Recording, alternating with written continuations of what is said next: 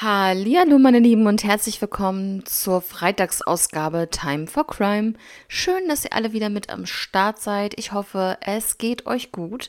Ihr habt die Woche gut überstanden und könnt jetzt schön ins Wochenende starten.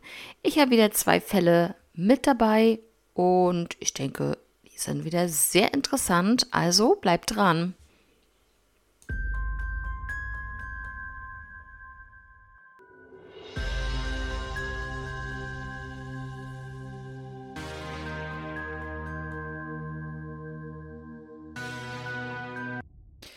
Ja, die erste Story hier sozusagen ist wirklich sehr, sehr tragisch auch wieder.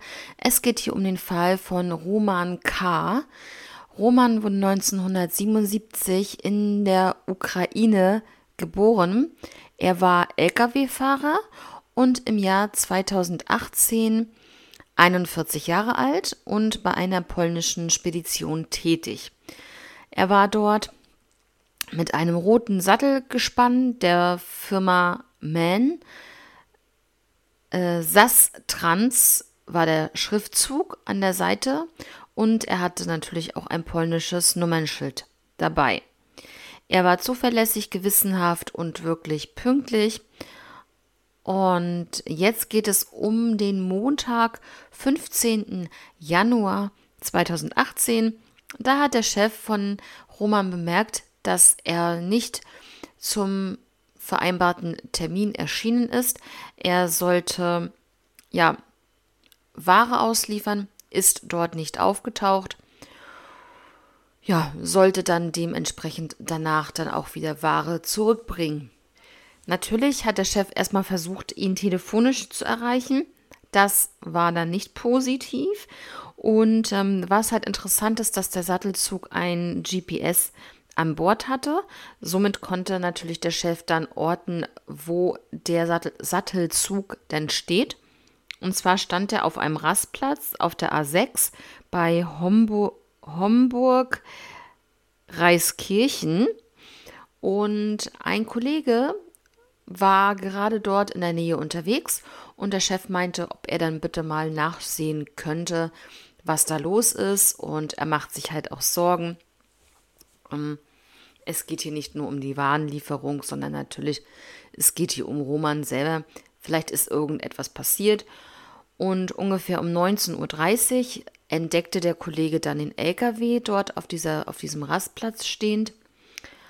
Und er ging dann zur Fahrerkabine, öffnete die Tür und da sah er Roman schon blutüberströmt und nicht ansprechbar auf dem Sitz äh, sitzen.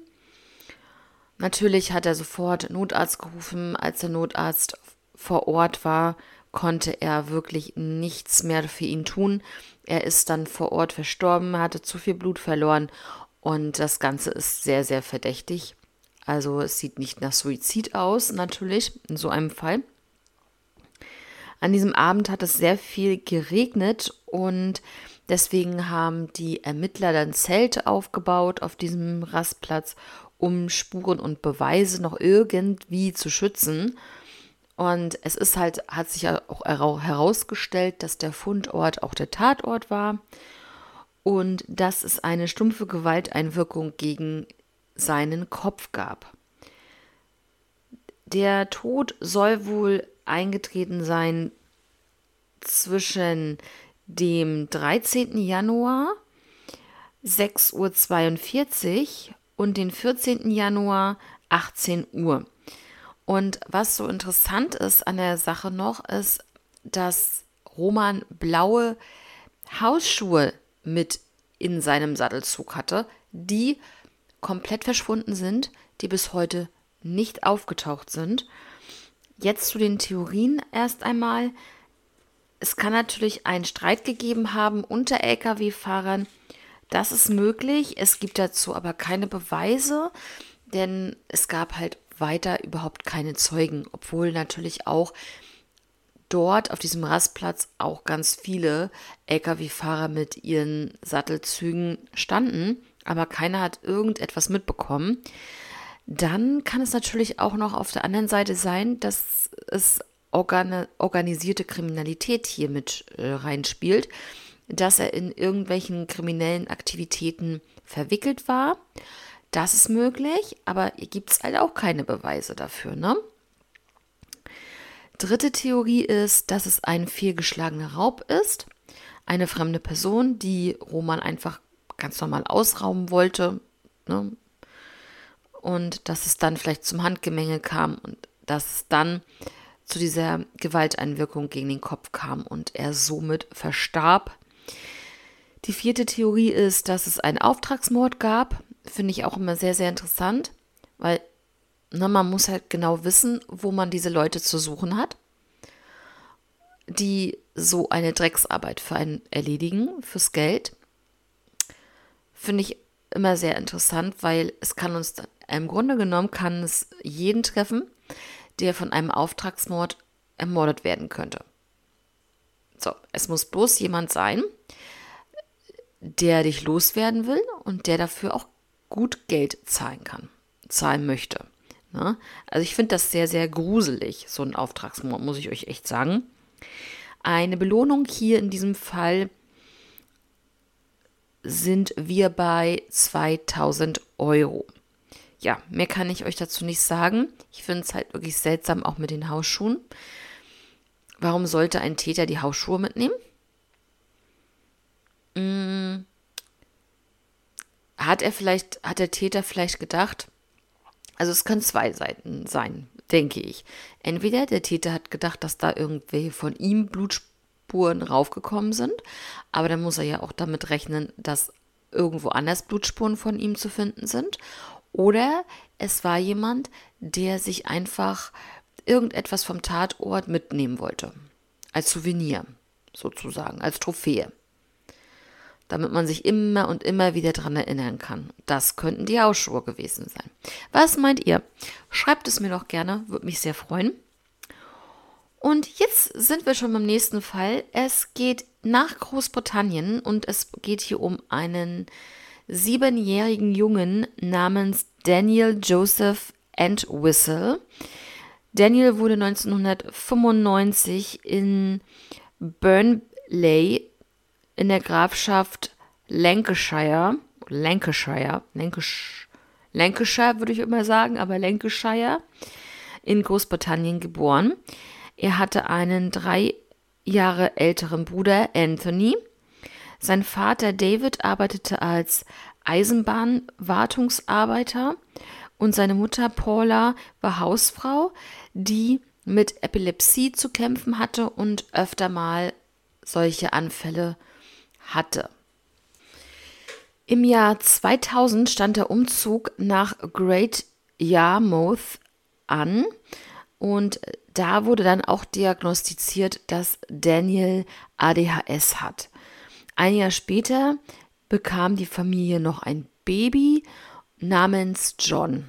Ja, die Eltern heirateten dann endlich im November 2002, also die waren halt vorher natürlich nicht verheiratet.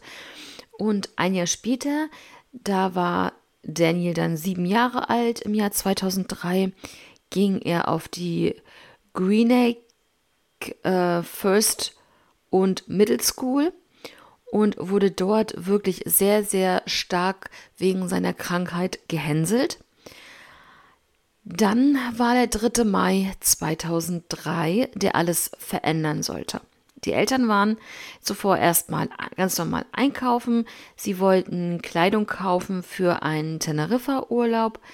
Die Mutter ähm, ging es, oder der Mutter ging es nicht so gut. Die hat sich dann danach ins Bett gelegt und ähm, wollte sich erstmal ausruhen.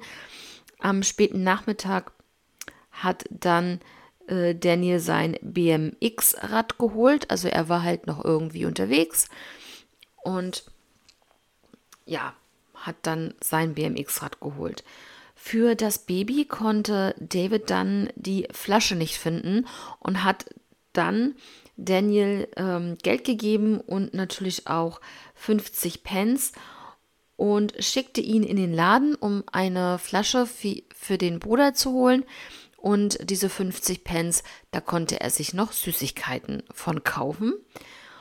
Er kam dann auch wieder nach Hause zurück. Also das ist, äh, bis dahin war erstmal soweit alles okay. Hat dann also die Flasche abgegeben, hatte die Süßigkeiten dabei und hat dann nochmals sein BMX-Rad geholt, um dann draußen nochmal spielen zu gehen. Ja, ungefähr um 19.15 Uhr ist dann die Mutter Paula wach geworden und ähm, ja, man machte sich halt natürlich bereits schon Sorgen, dass Daniel nicht nach Hause gekommen ist, auch zu diesem Zeitpunkt noch nicht. Sein drei Jahre älterer Bruder Anthony, der machte sich dann auf den Weg, also er war auch zu diesem Zeitpunkt ja auch erst zehn, aber hat trotzdem alles abgesucht und als er nichts gefunden hatte und so nach Hause kam, waren dann die Eltern unterwegs und haben gesucht. Ungefähr um 20 Uhr haben sie dann den Polizei alarmiert und gesagt, ihr siebenjähriger Daniel ist nicht nach Hause gekommen. Man hat mit Suchrunden gearbeitet, selbstverständlich auch mit Hubschraubern aus der Luft, mit Booten und Sonargeräten. Und es gab Zeugen, die haben Daniel um 15.30 Uhr an diesem Tag noch in der Nähe von Trinity Cray gesehen. Das ist, würde ich sagen, grob gesehen in der Nähe vom Hafen. Und ähm, es gab Überwachungsaufnahmen, die man dann in diesem Supermarkt oder in diesem Laden gefunden hat, in dem er vorher einkaufen war, aber mehr auch nicht. Man hat nichts Außergewöhnliches auf diesen Bildern gesehen, sondern einfach nur, dass äh, er das eingekauft hat, ist ja wie gesagt danach zu den Eltern nach Hause gegangen und dann nochmal los. Und ja, also nichts ähm, Wichtiges und Interessantes auf diesen Kameras zu sehen. Ja, ähm, der Supermarkt, ein lokaler Supermarkt, ähm, hieß Blancoves. Und ähm, ja, die Aufnahmen waren von diesem 3. Mai um 17.01 Uhr. Ja, und wie gesagt, 15.30 Uhr wurde er ja schon dort in der Nähe von dem Hafen gesehen. Ja, ist er da wieder hingefahren? Das ist die große Frage, aber da kommen wir gleich nochmal zu. Er trug auf jeden Fall an diesem Tag ein blaues Adidas-Shirt mit gestreiften Ärmeln und ein Adidas-Logo, eine blaue Jogginghose und graue Schuhe. Ja, am Montag, also einen Tag später, am Montag, den 4. Mai 2003, wurde dann sein BMX-Fahrrad gefunden und zwar an der Mauer gelehnt, neben dem Kai am Fluss Jär, also ich weiß nicht genau, wie man es ausspricht, Jär oder Jahre, also mit Y. Und ähm, das Fahrrad hatte am Vorderreifen Schaden. Nun kann man davon ausgehen, wenn das Fahrrad dort anlehnt, dass er vielleicht in diesen Fluss hineingestürzt ist und ertrunken ist. Deswegen kam natürlich auch sofort Taucher in, äh, zum Einsatz. Es wurde aber keine Kleidung von ihm gefunden. Auch seine Leiche wurde nicht gefunden. Einfach nichts. Natürlich gab es in der Gegend auch Pädophile, die da ansässig waren. Auch diese wurden mehrfach befragt, aber nichts kam dabei raus viele Strafen, die dort in der Gegend, also in diesem Viertel beziehungsweise in dieser Stadt stattgefunden haben, waren in Verbindung mit Kindern, was auch sehr, sehr interessant, aber auch verstörend äh, sich anhört, finde ich. Und äh, nach diesen, also nach zwei Monaten dann wurde die Suche, die ganze Suche abgeblasen ja, man hat die Suche beenden müssen, weil man einfach nichts gefunden hat. Also man hat wirklich intensivst den Fluss abgesucht, weil man wirklich daran glaubte, dass er dort hineingefallen ist. Am 3. Mai 2023 jährte sich sein Verschwinden das 20. Mal. Das ist schon heftig, finde ich. Ähm, man hat immer noch nichts gefunden. Und es gibt die erste Theorie, die ich auch wirklich krass finde, ist, dass die Eltern etwas damit zu tun haben. Also es wird jetzt sehr spannend. Warum? Denn es kamen Gerüchte auf, dass der Vater ein verurteilter, also der David ein äh, verurteilter Pädophiler ist. Ähm, ja, das stimmt. Also es war nicht nur ein Gerücht, es stimmte wirklich. Er hat sechs Monate Haft bekommen für eine höchstwahrscheinlich, sagen wir es mal so, eine Vergewaltigung mit einem Mädchen oder ne, unter 13. Das Mädchen war elf Jahre alt. Deswegen sage ich jetzt einfach mal Vergewaltigung dazu. Die zweite Theorie ist, dass äh, er in den Fluss gefallen ist und ertrunken ist. Aber wie gesagt, es wurde alles abgesucht und nichts gefunden. Und natürlich, weil sein Fahrrad ähm, dort abgestellt war. Und es kann natürlich auch gewesen, so gewesen sein, dass er vielleicht auch von seinen Mobbern aus der Schule verfolgt wurde und einfach dort dann hineingeschubst wurde. Das kann ja auch alles sein. Dritte Theorie ist, dass es eine Entführung durch eine fremde Person gab. Was hier interessant ist, ist die Statistik in Großbritannien. 4% der Entführungen von Kindern werden durch Fremde verursacht. Leute, 4% durch Fremde. Das ist so gut wie nix. Also in den meisten Fällen halt wirklich Personen, die die Kinder kennen. Beschreibung jetzt noch einmal zu Daniel. Er wurde, wie gesagt, 1995 geboren, verschwand am 3. Mai 2003 mit sieben Jahren. In diesem Supermarkt wurde er so ungefähr 17 Uhr 1, 17 Uhr 5 habe ich hier auch nochmal stehen in diesem Supermarkt von Überwachungskameras erfasst. Er war 96 cm groß und schlank, hatte hellbraune, kurze Haare. Er war kontaktfreudig, freundlich, gesellig, schelmisch, hatte ADHS und er trug, wie ich schon gesagt habe, eine, ein blaues Adidas-Shirt mit gestreiften Ärmeln und ein, eine blaue Trainingshose und graue Trainingsschuhe.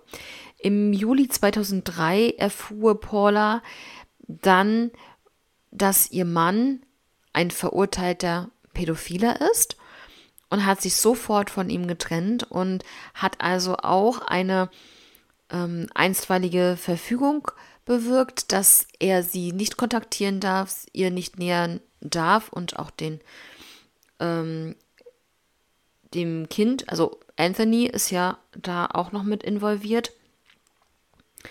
Ja, natürlich nach ähm, hat er ähm, dem Ganzen nicht nachgegeben, hat sie weiterhin kontaktiert, hat somit dagegen verstoßen und wurde dann 24 Stunden von der Polizei festgehalten. Irgendwann kamen die beiden dann wohl doch wieder zusammen. Das hat aber dann auch nicht lange gehalten und es gab dann später die endgültige Trennung des Paars. Ja, David hat das nicht ganz ähm, verkraftet mit dem Ganzen dass seine Vergangenheit ans Licht gekommen ist, an die Öffentlichkeit mit seiner Verurteilung und natürlich auch das Verschwinden seines Sohnes, dass er vielleicht auch da, dafür verantwortlich gemacht wurde von einigen Leuten. Und ähm, da ist er dann halt in den Alkoholismus abgetrieben. Ja, auf jeden Fall sehr, sehr schlimm. Und im Jahr 2015 fand man David dann tot in seinem Haus vor. Er hat also nie irgendwie dann noch herausgefunden, was mit seinem Sohn passiert ist. Sicherlich wissen wir es bis zum heutigen Tag nicht, aber wenn er noch am Leben gewesen wäre, kann es natürlich sein, dass es irgendwann zu einem Ende des Falles, wollte ich sagen. Ja. Mehr ist zu dem Fall aus Großbritannien, zu dem kleinen Daniel nicht nichts äh, zuzufügen, nichts zu sagen. Und ich muss euch ganz ehrlich sagen, ich habe auch irgendwie das Gefühl, dass das alles nur so ein bisschen inszeniert wurde. Denn wenn das Fahrrad dort am Kai abgestellt war, selbst okay, es hatte Reifenschaden, aber trotzdem, und man von der Polizei alles getan hat, um den Fluss abzusuchen und man hat seine Leiche nicht gefunden, glaube ich nicht, dass er da reingestürzt ist. Dann glaube ich eher wirklich, dass ihn jemand entführt hat. Vielleicht war es sein Vater. Wir können es natürlich jetzt nicht mehr so wirklich rekonstruieren.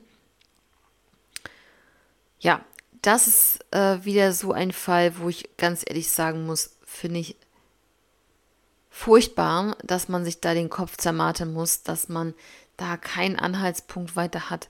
Also ich liebe ja solche Fälle, dass man sich da Gedanken machen, selbst Gedanken machen kann, was passiert ist. Aber wenn da keine Auflösung kommt, das zermürbt einen schon irgendwie so ein bisschen. Was meint ihr? Ja, das war auch schon die Freitagsausgabe Time for Crime. Vielen, vielen Dank fürs Zuhören. Ich wünsche euch jetzt ein wundervolles Wochenende und ja, macht es gut, kuschelt euch ein. Es ist einfach nur Herbst draußen und ähm, so gut wie Winter. Und ja, nehmt euch was Warmes zu trinken, kuschelt euch ein, lest irgendetwas, kommt ein bisschen zur Ruhe, wenn ihr einen stressigen Alltag habt und ähm, ja, dann würde ich äh, einfach sagen, ich wünsche euch jetzt einen schönen weiteren Nachmittag, einen schönen Abend. Ansonsten hören wir uns am Dienstag wieder. Bis dahin, ciao.